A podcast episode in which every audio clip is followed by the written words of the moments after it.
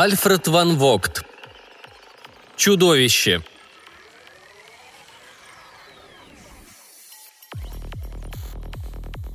На высоте четверти мили огромный звездолет повис над одним из городов. Внизу все носило следы космического опустошения. Медленно опускаясь в энергетической гондолосфере, Инеш заметил, что здания уже начали разваливаться от времени. «Никаких следов военных действий! Никаких следов!» – ежеминутно повторял бесплотный механический голос. Инеш перевел настройку – Достигнув поверхности, он отключил поле своей гондолы и оказался на окруженном стенами заросшем участке. Несколько скелетов лежало в высокой траве перед зданием с обтекаемыми стремительными линиями. Это были скелеты длинных двуруких и двуногих созданий. Череп каждого держался на верхнем конце тонкого спинного хребта. Все костяки явно принадлежали взрослым особям и казались прекрасно сохранившимися, но когда Энеш нагнулся и тронул один из них, целый сустав рассыпался в прах – Выпрямившись, он увидел, как Юал приземляется поблизости. Подождав, пока историк выберется из своей энергетической сферы, Инеш спросил. «Как, по-вашему, стоит попробовать наш метод оживления?» Юал казался озабоченным. «Я расспрашивал всех, кто уже спускался сюда в звездолете», — ответил он. «Что-то здесь не так. На этой планете не осталось живых существ, не осталось даже насекомых. Прежде чем начинать какую-либо колонизацию, мы должны выяснить, что здесь произошло». Инеш промолчал. Подул слабый ветерок, зашелестел листвой в кронах рощицы неподалеку от них. Инеш взглянул на деревья. Юал кивнул. Да, растительность не пострадала, однако растения, как правило, реагируют совсем иначе, чем активные формы жизни. Их прервали. Из приемника Юала прозвучал голос – Примерно в центре города обнаружен музей. На его крыше – красный маяк. «Я пойду с вами, Юал», – сказал Инеш. «Там, возможно, сохранились скелеты животных и разумных существ на разных стадиях эволюции. Кстати, вы не ответили мне. Собираетесь ли вы оживлять эти существа?» «Я представлю вопрос на обсуждении совета», – медленно проговорил Юал. «Но мне кажется, ответ не вызывает сомнений. Мы обязаны знать причину этой катастрофы». Он описал неопределенный полукруг одним из своих щупалец и как бы про себя добавил. Разумеется, действовать надо осторожно, начиная с самых ранних ступеней эволюции. Отсутствие детских скелетов указывает, что эти существа, по-видимому, достигли индивидуального бессмертия. Совет собрался для осмотра экспонатов. Инеш знал, это пустая формальность, решение принято, они будут оживлять. Помимо всего прочего, они были заинтригованы – Вселенная безгранична, полеты сквозь космос долгие и тоскливы, поэтому, спускаясь на неведомые планеты, они всегда с волнением ожидали встречи с новыми формами жизни, которые можно увидеть своими глазами, изучить. Музей походил на все музеи. Высокие сводчатые потолки, обширные залы, пластмассовые фигуры странных зверей, множество предметов. Их было слишком много, чтобы все осмотреть и понять за столь короткое время. Эволюция неведомой расы была представлена последовательными группами реликвий. И Нэш вместе со всеми прошелся по залам. Он облегченно вздохнул, когда они наконец добрались до ряда скелетов и мумий. Укрывшись за силовым экраном, наблюдал, как специалисты-биологи извлекают мумию из каменного саркофага. Тело мумии было перебинтовано полосами материи в несколько слоев, но биологи не стали разворачивать истлевшую ткань. Раздвинув пелены, они, как обычно делалось в таких случаях, взяли пинцетом только обломок черепной коробки. Для оживления годится любая часть скелета, однако лучшие результаты, наиболее совершенную реконструкцию дают некоторые участки черепа. Главный биолог Хамар объяснил, почему они выбрали именно эту мумию. Для сохранения тела они применили химические вещества, которые свидетельствуют о зачаточном состоянии химии. Резьба же на саркофаге говорит о примитивной цивилизации, незнакомой с машинами – на этой стадии потенциальные возможности нервной системы вряд ли были особенно развитыми. Наши специалисты по языкам проанализировали записи говорящих машин, установленных во всех разделах музея. И хотя языков оказалось очень много, здесь есть запись разговорной речи даже той эпохи, когда это существо было живо. Они без труда расшифровали все понятия. Сейчас универсальный переводчик настроен именно так, что переведет любой наш вопрос на язык оживленного существа – то же самое, разумеется, и с обратным переводом. Но, простите, я вижу, первое тело уже подготовлено. Инеш вместе с остальными членами совета пристально следил за биологами. Те закрепили зажимами крышку воскресителя, и процесс пластического восстановления начался. Он почувствовал, как все внутри него напряглось. Он знал, что сейчас произойдет, знал наверняка. Пройдет несколько минут, и древний обитатель этой планеты поднимется из воскресителя и встанет перед ними лицом к лицу. Научный метод воскрешения прост и безотказен. Жизнь возникает из тьмы бесконечно малых величин на грани, где все начинается и все кончается – на грани жизни и не жизни, в той сумеречной области, где вибрирующая материя легко переходит из старого состояния в новое, из органической в неорганическую и обратно. Электроны не бывают живыми или неживыми. Атомы ничего не знают об одушевленности или неодушевленности. Но когда атомы соединяются в молекулы, на этой стадии достаточно одного шага, ничтожно малого шага к жизни, если только жизни суждено зародиться. Один шаг, а за ним темнота или жизнь, камень или живая клетка, крупица золота или травинка, морской песок или столь же бесчисленные крохотные живые существа, населяющие бездонные глубины рыбьего царства. Разница между ними возникает в сумеречной области зарождения материи. Там каждая живая клетка обретает присущую ей форму. Если у краба оторвать ногу, вместо нее вырастет такая же новая – Червь вытягивается и вскоре разделяется на двух червей, на две одинаковые желудочные системы, такие же прожорливые, совершенные и ничуть не поврежденные этим разделением.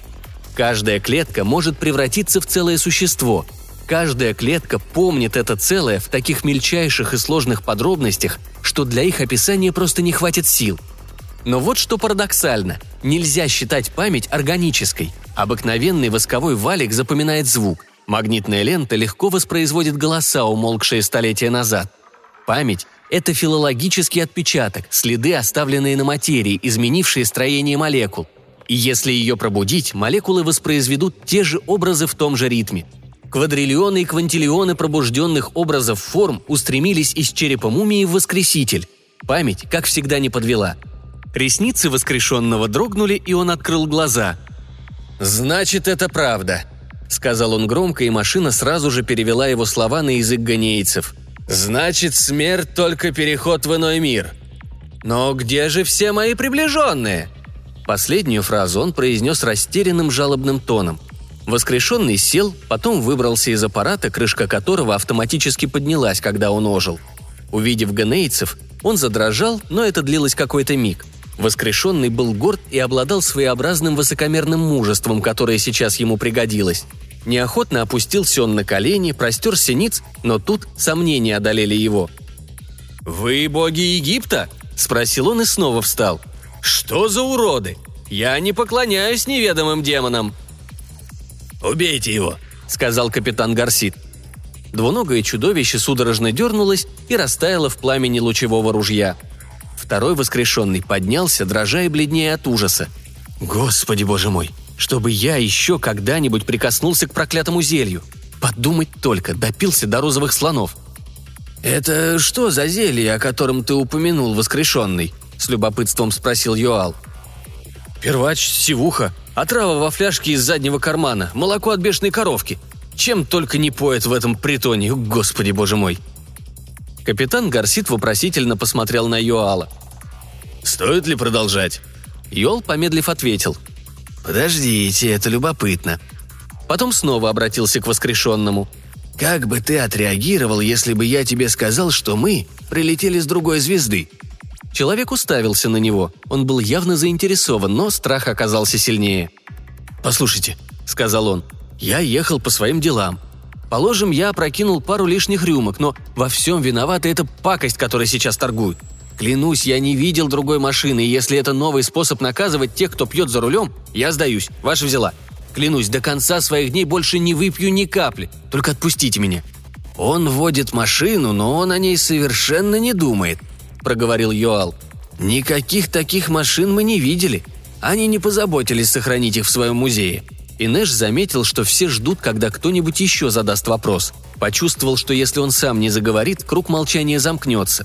И Нэш сказал – Попросите его описать машину, как она действует». «Вот это другое дело», — обрадовался человек. «Скажите, куда вы клоните, и я отвечу на любой вопрос.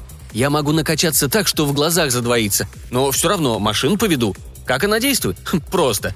Включаешь стартер и ногой даешь газ». «Газ», — вмешался техник-лейтенант Виит. «Мотор внутреннего сгорания. Все ясно». Капитан Гарсит подал знак стражу с лучевым ружьем. Третий человек сел и некоторое время внимательно смотрел на них. «Со звезд?» – наконец спросил он. «У вас есть система или вы попали к нам по чистой случайности?» Ганейские советники, собравшиеся под куполом зала, неловко заерзали в своих гнутых креслах. Инеш встретился глазами с Йоалом. Историк был потрясен, и это встревожило метеоролога. Он подумал – Двуногое чудовище обладает ненормальной быстрой приспособляемостью к новым условиям и слишком острым чувством действительности. Ни один генеец не может сравниться с ним по быстроте реакций. «Быстрота мысли не всегда является признаком превосходства», – проговорил главный биолог Хамар. «Существа с медленным, обстоятельным мышлением занимают в ряду мыслящих особей почетные места». «Дело не в скорости», – невольно подумал Инеш, – «а в правильности и точности мысли». Он попробовал представить себя на месте воскрешенного. Сумел бы он вот так же сразу понять, что вокруг него чужие существа с далеких звезд? Вряд ли. Все это мгновенно вылетело у него из головы, когда человек встал. И Нэш и остальные советники не спускали с него глаз. Человек быстро подошел к окну, выглянул наружу. Один короткий взгляд, и он повернулся к ним. Везде то же самое. Снова ганейцев поразила быстрота, с которой он все понял. Наконец Юал решился ответить. «Да, опустошение, смерть, развалины. Вы знаете, что здесь произошло?» Человек подошел и остановился перед силовым экраном, за которым сидели ганейцы. «Могу я осмотреть музей? Я должен прикинуть, в какой я эпохе.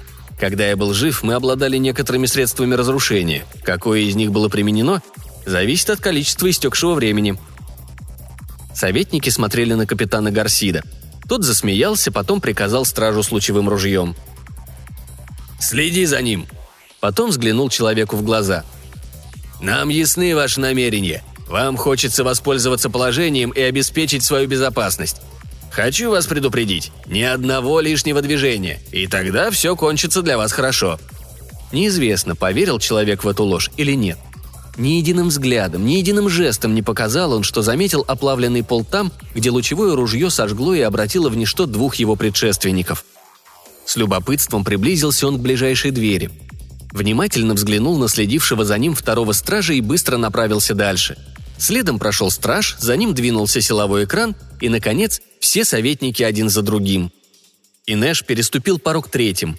В этом зале были выставлены модели животных. Следующий представлял эпоху, которую Инеш для простоты назвал про себя цивилизованной. Здесь хранилось множество аппаратов одного периода – все они говорили о довольно высоком уровне развития. Когда ганейцы проходили здесь в первый раз, Инеш подумал – атомная энергия. Это же поняли и другие. Капитан Гарсит из-за его спины обратился к человеку. «Ничего не трогать. Один ложный шаг, и страж сожжет вас». Человек спокойно остановился посреди зала. Несмотря на чувство тревожного любопытства, Инеш залюбовался его самообладанием. Он должен был понимать, какая судьба его ожидает – и все-таки он стоит перед ними, о чем-то глубоко задумавшись. Наконец, человек уверенно заговорил.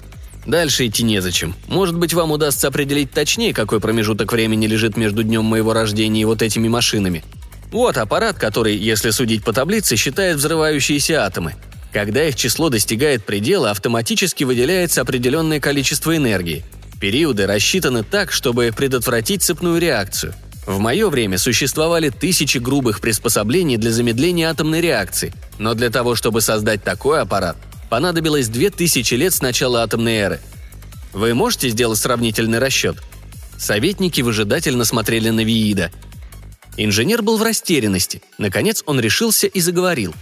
«Девять тысяч лет назад мы знали множество способов предотвращать атомные взрывы. Но, — прибавил он уже медленнее, — я никогда не слышал о приборе, который отсчитывает для этого атомы. И все же они погибли, пробормотал чуть слышно астроном Щури. Воцарилось молчание. Его прервал капитан Гарсит. «Убей чудовище!» – приказал он ближайшему стражу. В то же мгновение объятый пламенем страж рухнул на пол. И не страж, а стражи. Все одновременно были сметены и поглощены голубым вихрем – Пламя лизнуло силовой экран, отпрянуло, рванулось еще яростней и снова отпрянуло, разгораясь все ярче. Сквозь огненную завесу Инеш увидел, как человек отступил к дальней двери. Аппарат, считающий атомы, светился от напряжения, окутанный синими молниями. «Закрыть все выходы!» – пролаял в микрофон капитан Гарсит. «Поставить охрану с лучевыми ружьями! Подвести боевые ракеты ближе и расстрелять чудовища из тяжелых орудий!» Кто-то сказал «Мысленный контроль, какая-то система управления мыслью на расстоянии. Зачем только мы в это впутались?» Они отступали – Синее пламя полыхало до потолка, пытаясь пробиться сквозь силовой экран. И Нэш последний раз взглянул на аппарат. Должно быть, он все еще продолжал отсчитывать атомы, потому что вокруг него клубились адские синие вихри. Вместе с остальными советниками Инеш добрался до зала, где стоял Воскреситель. Здесь их укрыл второй силовой экран. С облегчением спрятались они в индивидуальные гондолы, вылетели наружу и поспешно поднялись в звездолет.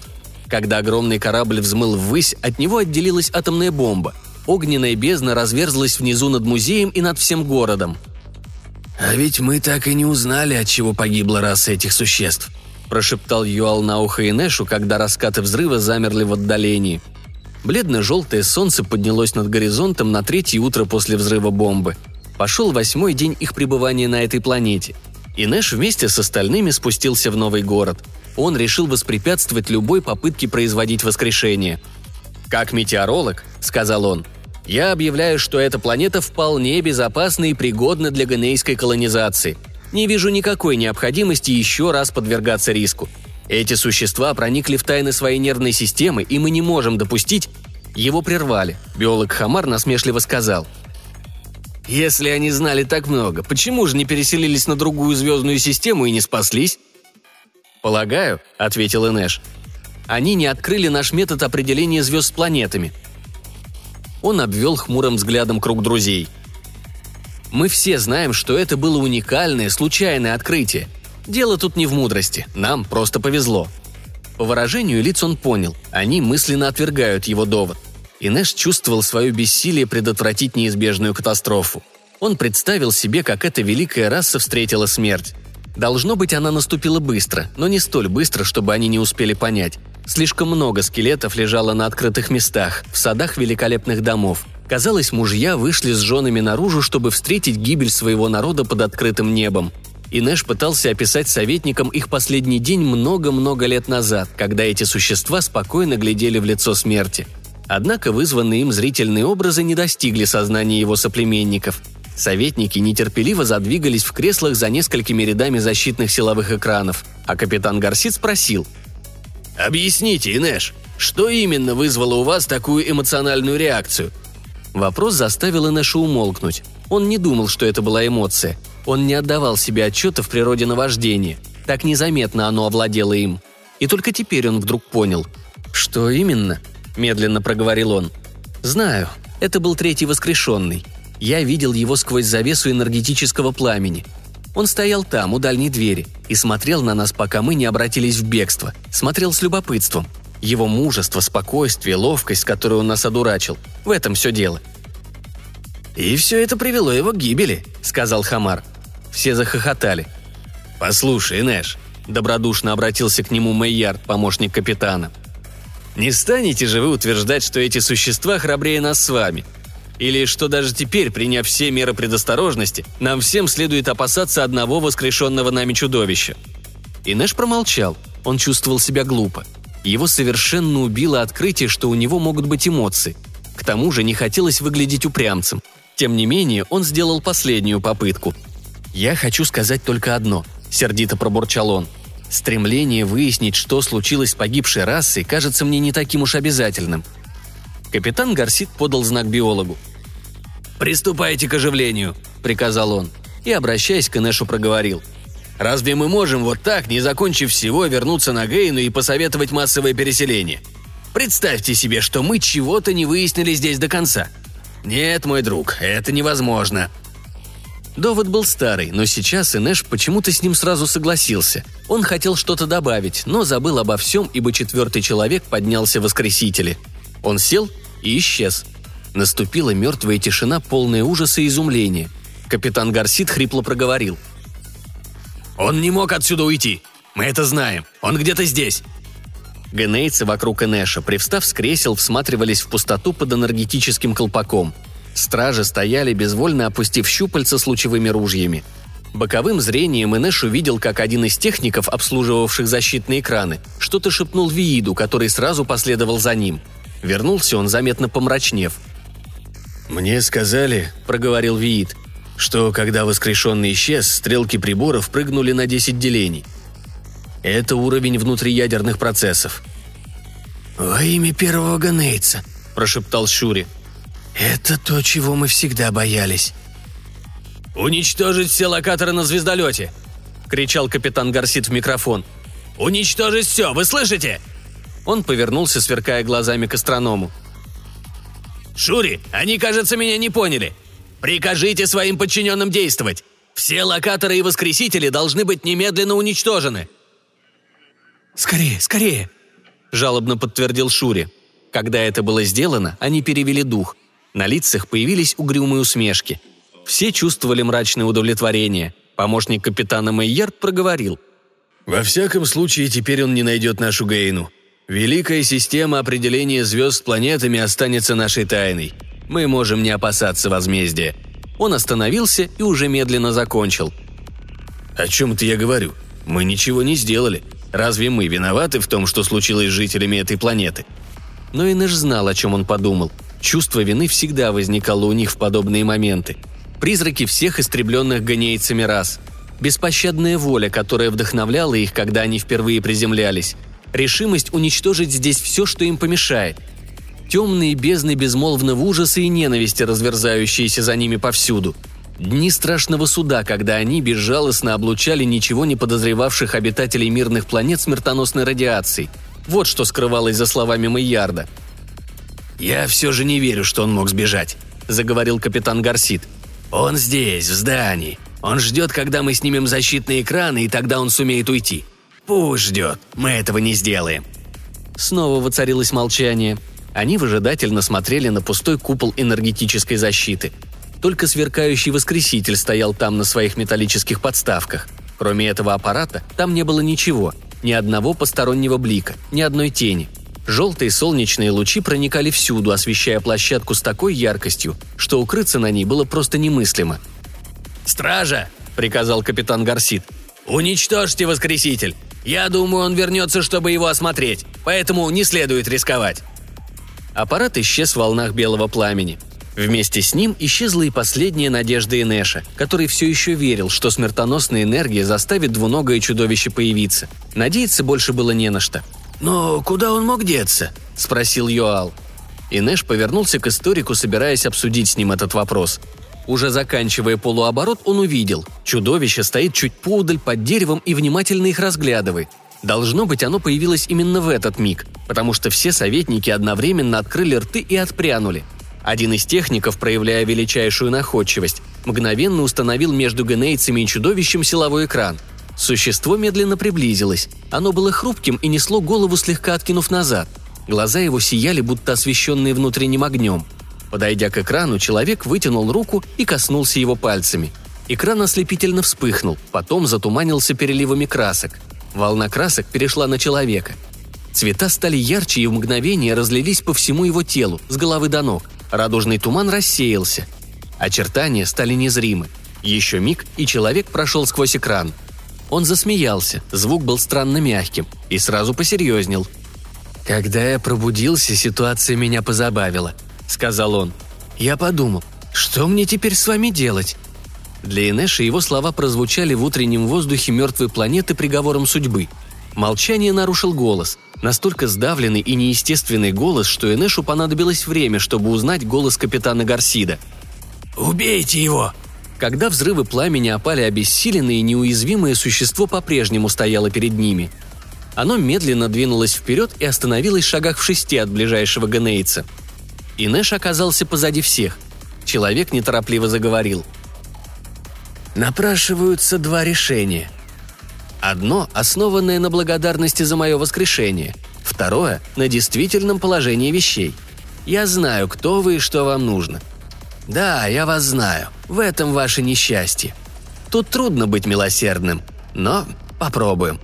Предположим, продолжал он, вы откроете тайну локатора. Теперь, поскольку система существует, Мы больше никогда не попадемся так глупо, как в тот раз». И Нэш весь напрягся. Его мозг работал так лихорадочно, пытаясь охватить возможные последствия катастрофы, что, казалось, в нем не осталось места ни для чего другого. И тем не менее, какая-то часть сознания была отвлечена. «Что же произошло?» – спросил он. Человек потемнел. Воспоминания о том далеком дне сделали его голос хриплым. «Атомная буря», – проговорил он.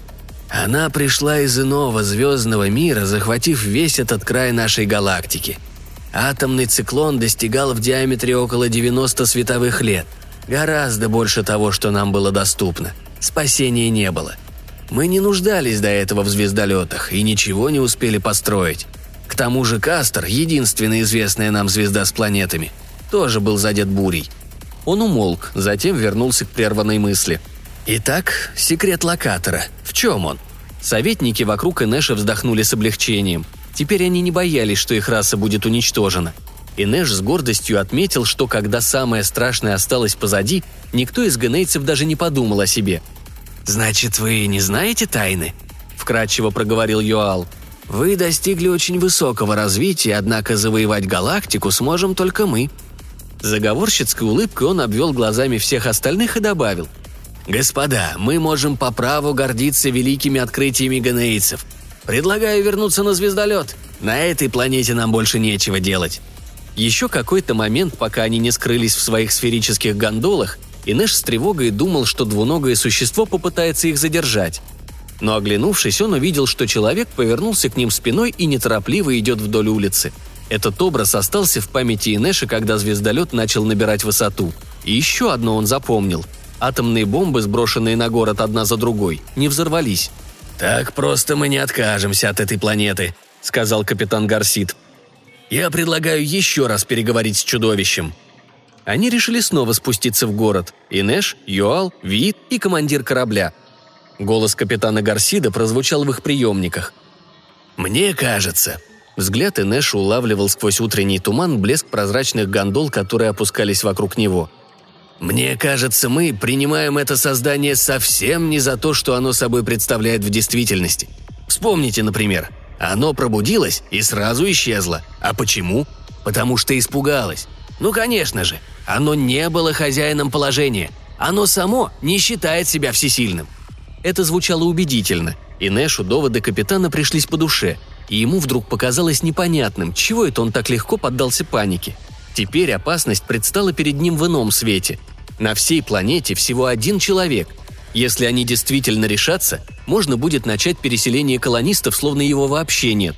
Он вспомнил, так уже делалось в прошлом неоднократно. На многих планетах небольшие группки исконных обитателей избежали действия смертоносной радиации и укрылись в отдельных областях. Почти всюду колонисты постепенно выловили их и уничтожили. Однако в двух случаях, насколько он помнил, туземцы еще удерживали за собой небольшие части своих планет. В обоих случаях было решено не истреблять их радиацией. Это могло повредить самим генейцам. Там колонисты примирились с уцелевшими автохтонами. А тут и подавно. Всего один обитатель, и он не займет много места. Когда они его отыскали, человек деловито подметал нижний этаж небольшого особняка.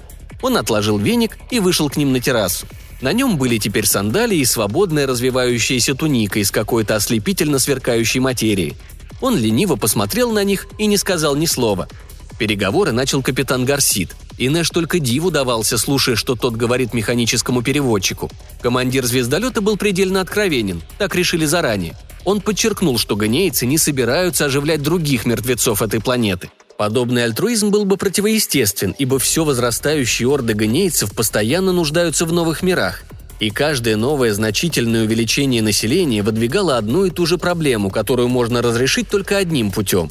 Но в данном случае колонисты добровольно обязуются не посягать на права единственного уцелевшего обитателя планеты. В этом месте человек прервал капитана Гарсида. Какова же была цель такой бесконечной экспансии? Казалось, он был искренне заинтересован – Предположим, вы заселите все планеты нашей галактики. А что дальше? Капитан Гарсит обменялся недоуменным взглядом с Юалом, затем с Инешем и Виидом. Инеш отрицательно покачал туловищем из стороны в сторону. Он почувствовал жалость к этому созданию. Человек не понимал и, наверное, никогда не поймет. Старая история. Две расы, жизнеспособные и угасающие, держались противоположных точек зрения – Одна стремилась к звездам, а другая склонялась перед неотвратимостью судьбы. «Почему бы вам не установить контроль над своими инкубаторами?» – настаивал человек. «И вызвать падение правительства?» – сиронизировал Юал. Он проговорил это снисходительно, и Нэш увидел, как все остальные тоже улыбаются наивности человека. Он почувствовал, как интеллектуальная пропасть между ними становится все шире. Это существо не понимало природы жизненных сил, управляющих миром. «Хорошо», — снова заговорил человек. «Если вы не способны ограничить свое размножение, это сделаем за вас мы». Наступило молчание. Гонейцы начали окостеневать от ярости. И Нэш чувствовал это сам и видел те же признаки у других. Его взгляд переходил с лица на лицо и возвращался к двуногому созданию, по-прежнему стоявшему в дверях. Уже не в первый раз Инеш подумал, что их противник выглядит совершенно беззащитным. «Сейчас», — подумал он, — «я могу обхватить его щупальцами и раздавить». Умственный контроль над внутриядерными процессами и гравитационными полями. Сочетается ли он со способностью отражать чисто механическое макрокосмическое нападение? Инеш думал, что сочетается — Сила, проявление которой они видели два часа назад, конечно, должна была иметь какие-то пределы, но они этих пределов не знали, и тем не менее все это теперь не имело значения. Сильнее они или слабее – неважно. Роковые слова были произнесены. «Если вы не способны ограничить, это сделаем за вас мы».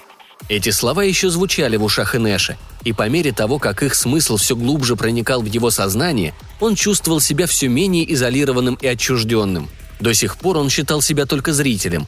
Даже протестуя против дальнейших воскрешений, Инеш действовал как незаинтересованное лицо, наблюдающее за драмой со стороны, но не участвующее в ней.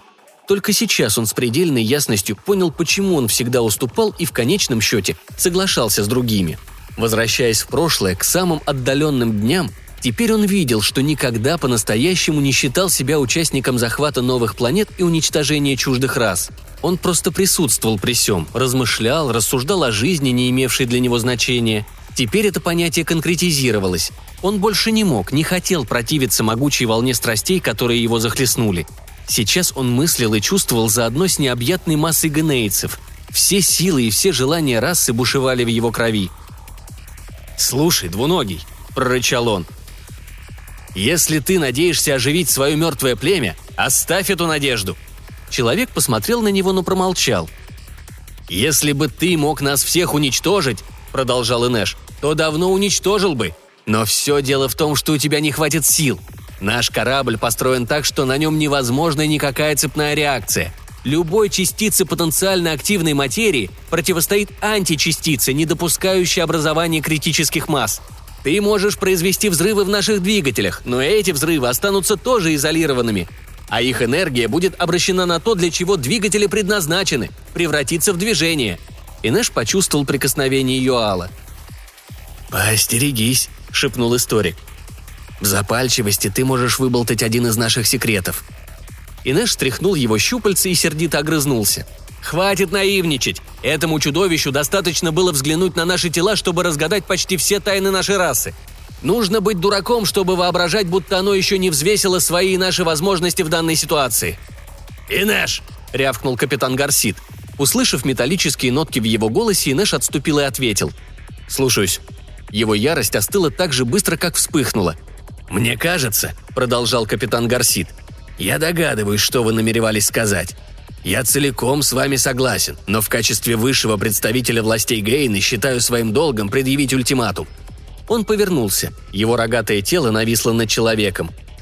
«Ты осмелился произнести слова, которым нет прощения.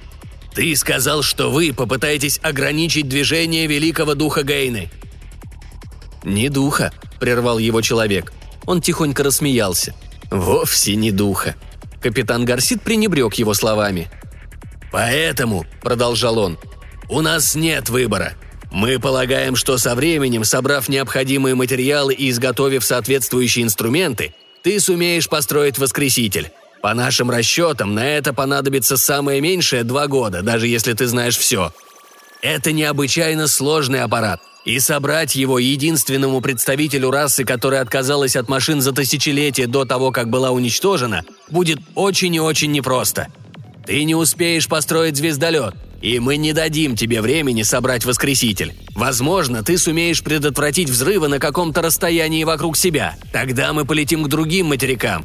Если ты помешаешь и там, значит нам понадобится помощь. Через шесть месяцев полета с наивысшим ускорением мы достигнем точки, откуда ближайшие колонизированные генейцами планеты услышат наш призыв. Они пришлют огромный флот. Ему не смогут противостоять все твои силы. Сбрасывая по сотне или по тысяче бомб в минуту, мы уничтожим все города, так что от скелетов твоего народа не останется даже праха. Таков наш план. И так оно и будет. А теперь делай с нами что хочешь. Мы в твоей власти». Человек покачал головой. «Пока я ничего не стану делать», — сказал он и подчеркнул. «Пока ничего». Помолчав, добавил задумчиво. «Вы рассуждаете логично. Очень. Разумеется, я не всемогущ, но мне кажется, вы забыли одну маленькую деталь. Какую не скажу. А теперь прощайте. Возвращайтесь на свой корабль и летите куда хотите. У меня еще много дел». Инеш стоял неподвижно, чувствуя, как ярость снова разгорается в нем. Потом, зашипев, он прыгнул, растопырив щупальца. Они уже почти касались нежного тела, как вдруг что-то отшвырнуло его. Очнулся Инеш на звездолете. Он не помнил, как очутился в нем. Он не был ранен, не испытывал никакого потрясения. Он беспокоился только о капитане Гарсиде, Вииде и Юале, но все трое стояли рядом с ним такие же изумленные. И Нэш лежал неподвижно и думал о том, что сказал человек. «Вы забыли одну маленькую деталь». «Забыли? Значит, они ее знали. Что же это такое?» Он все еще раздумывал над этим, когда Юал сказал «Глупо надеяться, что наши бомбы хоть что-нибудь сделают». Он оказался прав. Когда звездолет удалился от Земли на 40 световых лет, Инеша вызвали в зал совета – Вместо приветствия Юал уныло сказал «Чудовище на корабле». Его слова как гром поразили Инеша, но вместе с их раскатами на него снизошло внезапное озарение. «Так вот о чем мы забыли!» – удивленно и громко проговорил он наконец. «Мы забыли, что он при желании может передвигаться в космическом пространстве в пределах, как это он сказал, в пределах 90 световых лет – и понял. Гнейцы, которым приходилось пользоваться звездолетами, разумеется, не вспомнили о такой возможности. И удивляться тут было нечему. Постепенно действительность начала утрачивать для него значение. Теперь, когда все свершилось, он снова почувствовал себя измученным и старым. Он снова был отчаянно одинок. Для того, чтобы ввести его в курс дела, понадобилось всего несколько минут. Один из физиков-ассистентов по дороге в кладовую заметил человека в нижнем коридоре – Странно только, что никто из многочисленной команды звездолета не обнаружил чудовище раньше. Но мы ведь в конце концов не собираемся спускаться или приближаться к нашим планетам, подумал Инеш. Таким образом, он сможет нами воспользоваться только если мы включим видео. Инеш остановился. Ну, конечно, в этом все дело.